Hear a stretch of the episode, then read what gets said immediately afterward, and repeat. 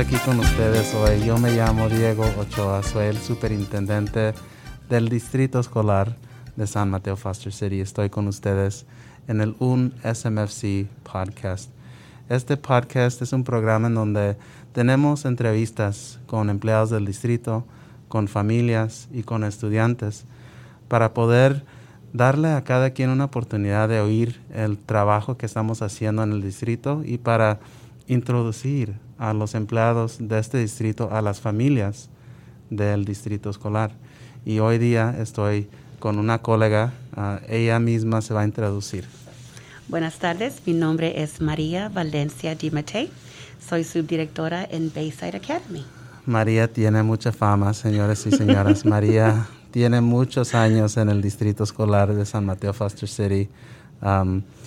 Vamos a empezar para en, darles a estos, estas familias la información acerca de un cambio que se hizo recientemente.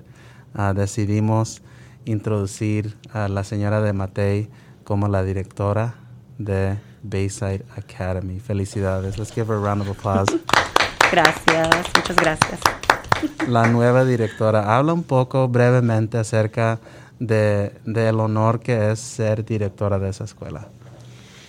Bueno, empezando como maestra, sabía que mi meta algún día, no ahorita, uh, era ser directora de una escuela, porque cuando yo estuve, uh, era pequeña, tuve buenas maestras y sé que es que trabajé como una maestra, sé que es una buena maestra y sé que las maestras, qué diferencia hacen en los niños. Y dije, yo un día, yo quiero apoyar a maestros, porque este, para el beneficio de todos los niños. Y dije, y por, la, por la importancia del trabajo que, hacen los, que hacen los maestros. Sí. ¿Y de dónde es usted? ¿A, dónde fue a la primaria, por ejemplo? Yo fui aquí, de ese distrito, fui, vine a Laurel Elementary. Oh, aquí mismo en San Mateo. Aquí mismo en ese distrito.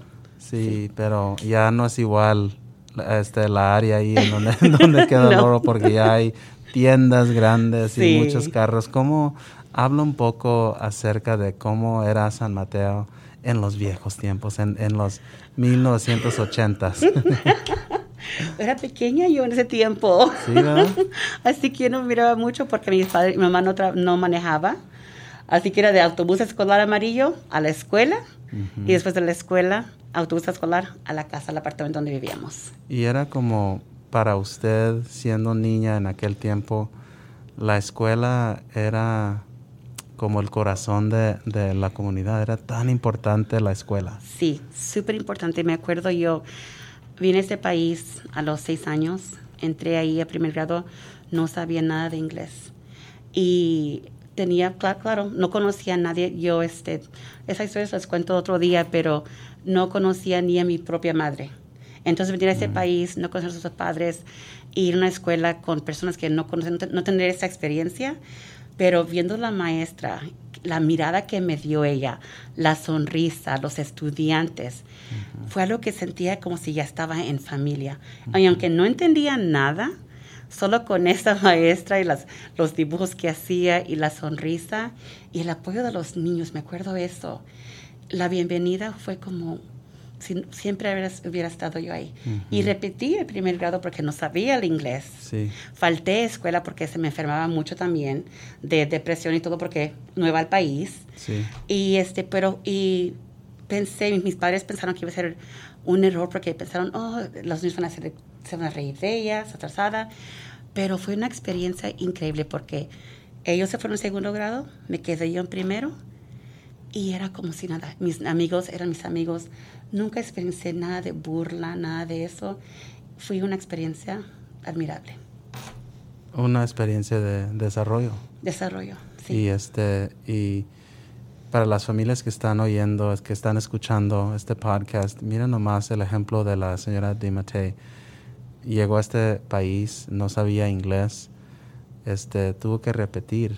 Tuve que repetir primer, primer año y, y, esos obstáculos no fueron para ella algo que no pudo sobresalir. ella, ella supo después de, de cuántos años, a qué, a qué edad te empezaste a sentir que había un futuro adelante para ti. Sinceramente, creo que fue como en middle school, que fui a Abbott Middle School después. Uh, no, y tuve buenos cerquitas de, maestros, bien cerquitas de- cerquitas. de lo- sí. Pero como mis maestros fueron tan, me, me entendían, cariñosos, la, la experiencia. que- Amables. amables, sí. Sí. Este, yo dije, yo quiero ser como ellos. Yo quiero ayudar a niños como a mí. Porque ya también cuando ya empecé yo, ya fui a la, a la high school, ya empecé a ver la diferencia entre niños que entraban mayores a este país, la diferencia en cómo se sentían ellos o cómo se los trataban otros niños. Y entonces, Sí, porque es, es diferente llegar a este país cuando uno tiene 5 años o cuando tiene uno 14 años. No Sí. es igual. no, no es igual. No es igual porque el desarrollo, por la edad, por el breve tiempo que tienen estudiantes para llegar entre 4 o 5 años más para terminar su educación Sí. en este sistema y para usted, usted tuvo los, los 10 años, desde los 6 hasta los 18 años, exactamente. Mucho más tiempo. Sí, y viendo esa experiencia de los niños que estaban en high school, mis, um, compañeros, entonces entré, me dije yo, voy a estudiar, quiero, quiero estudiar educación, quiero ser maestra para poder apoyarlos y que se sientan igual como me sentí yo. Quiero que tengan esa experiencia que sí son alguien, sí podemos lograr lo que queremos. Mis padres no terminaron la, la escuela. ¿Y usted fue a la preparatoria de Sí, Hillsdale? no, fui a San Mateo High School, a la preparatoria Sí. de San Mateo. de San Mateo. de San Mateo. En mi familia, mis abuelos, desgraciadamente no estudiaron después de tercer año en México. Pero para ellos, la importancia de que sus niños y de que sus nietos iban a educarse era una de las cosas más importantes en la vida de ellos. Y no hubo otra opción para nosotros, era estudiar más, terminar. ¿En dónde estudió usted? ¿Se quedó aquí en San Mateo? ¿Se mudó Sí. a otro lugar? ¿A dónde fue usted para, la, para su experiencia en el colegio? Me fui, bueno, la historia es que fui al, al, al San Mateo High School, ¿verdad? Y después este, me fui, tenía buenas, yo, buenas notas, pero ahí fue mi primera experiencia donde yo no sabía nada de colegio, nada de eso. Y mi consejero, aunque tenía buenas notas, dice, quiero que vayas al colegio de San Mateo. Toma una clase por semestre Sí. y de, de ahí te va a ir muy bien. Bueno, yo como es un adulto él, dije, ok, está bien, y hice eso. Creo que iba Le mi, siguió los consejos seguí los consejos, que eran un error, pero me di cuenta tres años después. Sí, porque fue usted a- al colegio de San Mateo, pero fue muy lentamente. Muy, una clase, Una clase nada una más. clase solamente. Sí. Y cuando la consejera vio, ya al final creo que vieron mis, mis, mis um, transcripts, Sí, sus notas. mis notas. Su este, archivo a- sí, académico. Gracias. Este, entonces me dijo, la, la consejera María, ¿por qué tomas solo una clase? ¿Por qué no tomas las siete Dos o o seis? tres o cuatro Sí. o cinco. eh. Y trabajas, le digo, no, mis papás quieren que estudie, solo quieren que yo estudie y es lo que estudio. Me dice, pues mija, a este, a este modo no vas a salir de aquí nunca. Vas a tener 80 años cuando ya terminas en, en el colegio. Entonces por ello fue que rápidamente ya, ok, aprendí, me enfoqué más y yo misma me estuve educando con ella y hacía preguntas. Sí, y qué Y interesante que en la vida de usted los consejos de dos personas eran tan diferentes Sí. y los consejos de, de- de ese consejero en la preparatoria le mandó a usted en un, en, en- en un paso muy lento. Muy En- en- lento, sí. Y iba a durar mucho tiempo esperando que se le acabara ese- esa experiencia en el colegio. Y luego la consejera ahí misma en, en- en el colegio le, le aconsejó diferente. Sí. Y de ahí fue Y de ahí me fui a San Francisco State. A la Universidad Universidad de San de. San Francisco. Qué interesante. Y ahí me fui a estudiar mis... ¿Y le, le gustó esa experiencia? Me encantó porque también ahí cuando me fui a para todas las clases para ser maestra, otro consejero me habló y me dijo, Ahí es donde decidió usted Sí. estudiar específicamente para ser maestra. para ser maestra, sí. Y lo que me dijo el, el consejero de ahí me dice, ¿sabes que hay programas bilingües? Wow. Y yo no le digo, no, porque yo ahí por mi, mi certificación regular de inglés solamente, Sí. aunque hablo dos idiomas. Y le dije, no, y dice, ¿sabes qué? Dice María, si lo hablas español, lo escribes bien, lo lees bien, aplica.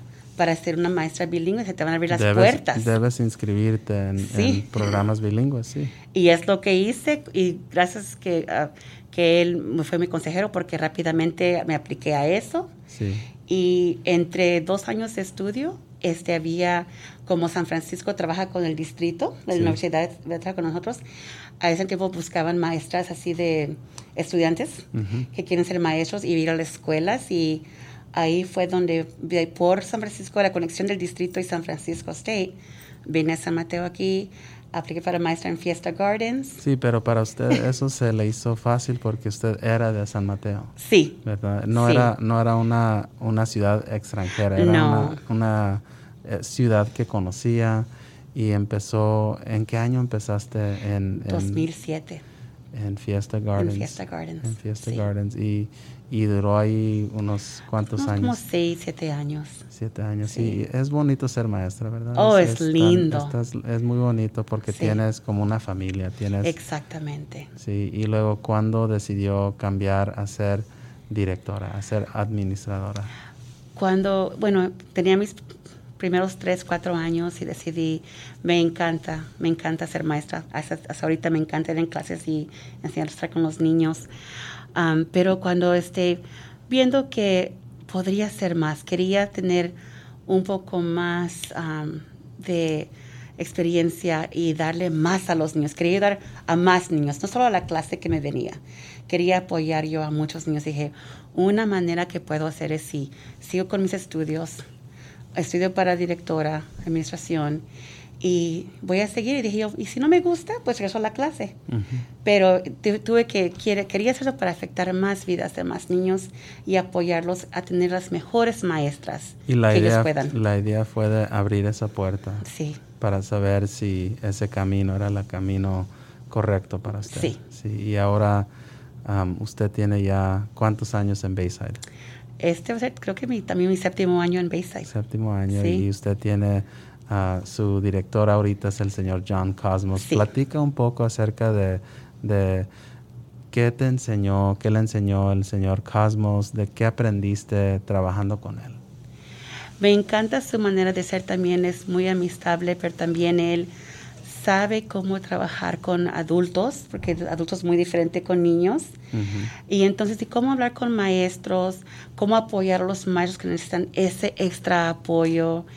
Y cómo ser un, un líder, así que todos respetan. um, sus, las conexiones que él tiene con los estudiantes, con los padres, la escuela, con los miembros, con la comunidad, con los niños, con también con el personal, con todos, con el distrito, ¿verdad? Que trabajamos todos juntos con otros directores y directoras y el personal del distrito. Así que todo eso lo he visto y con mi, en mi también, en la que me estoy ahorita, perdón, um, también... Porque usted ahorita está encargada de, de las clases y de, y de la educación de los estudiantes que están en kinder hasta, hasta quinto. Sí, Y tiene usted un, un colega que se llama Megan Gurka. sí. ¿Y cuántos años tiene trabajando con ella? Con ella tengo los siete años. También. Pero ella tiene ya, ella tiene como 14 en Bayside. En Bayside, sí. Sí. Son un equipo ustedes. Somos un equipo. Y la señora Gurka va, va a mantener su posición ahí. Sí. Y todo va a continuar adelante y vamos a, a introducir un, un nuevo asistente director que se llama Nelson Hunter. Él viene de la primaria de Audubon. Lo que yo veo es que yo veo una persona que va empezando en su camino de ser directora y quiero darle a usted esa oportunidad de darle un mensaje a los padres. ¿Qué, qué mensaje les quieres dar a estos padres que son padres de estudiantes en Bayside um, al iniciar su- esta posición de ser directora? Gracias. Quiero decirles que ustedes ya me conocen, muchos de sus padres ya me conocen a mí, me conocen por los niños que son en la primaria y han están yendo a la secundaria. Y quiero que sepan que todavía soy yo, soy María Valencia Dimatei. Soy la misma persona, tengo la misma pasión de cuando empecé yo en Bayside.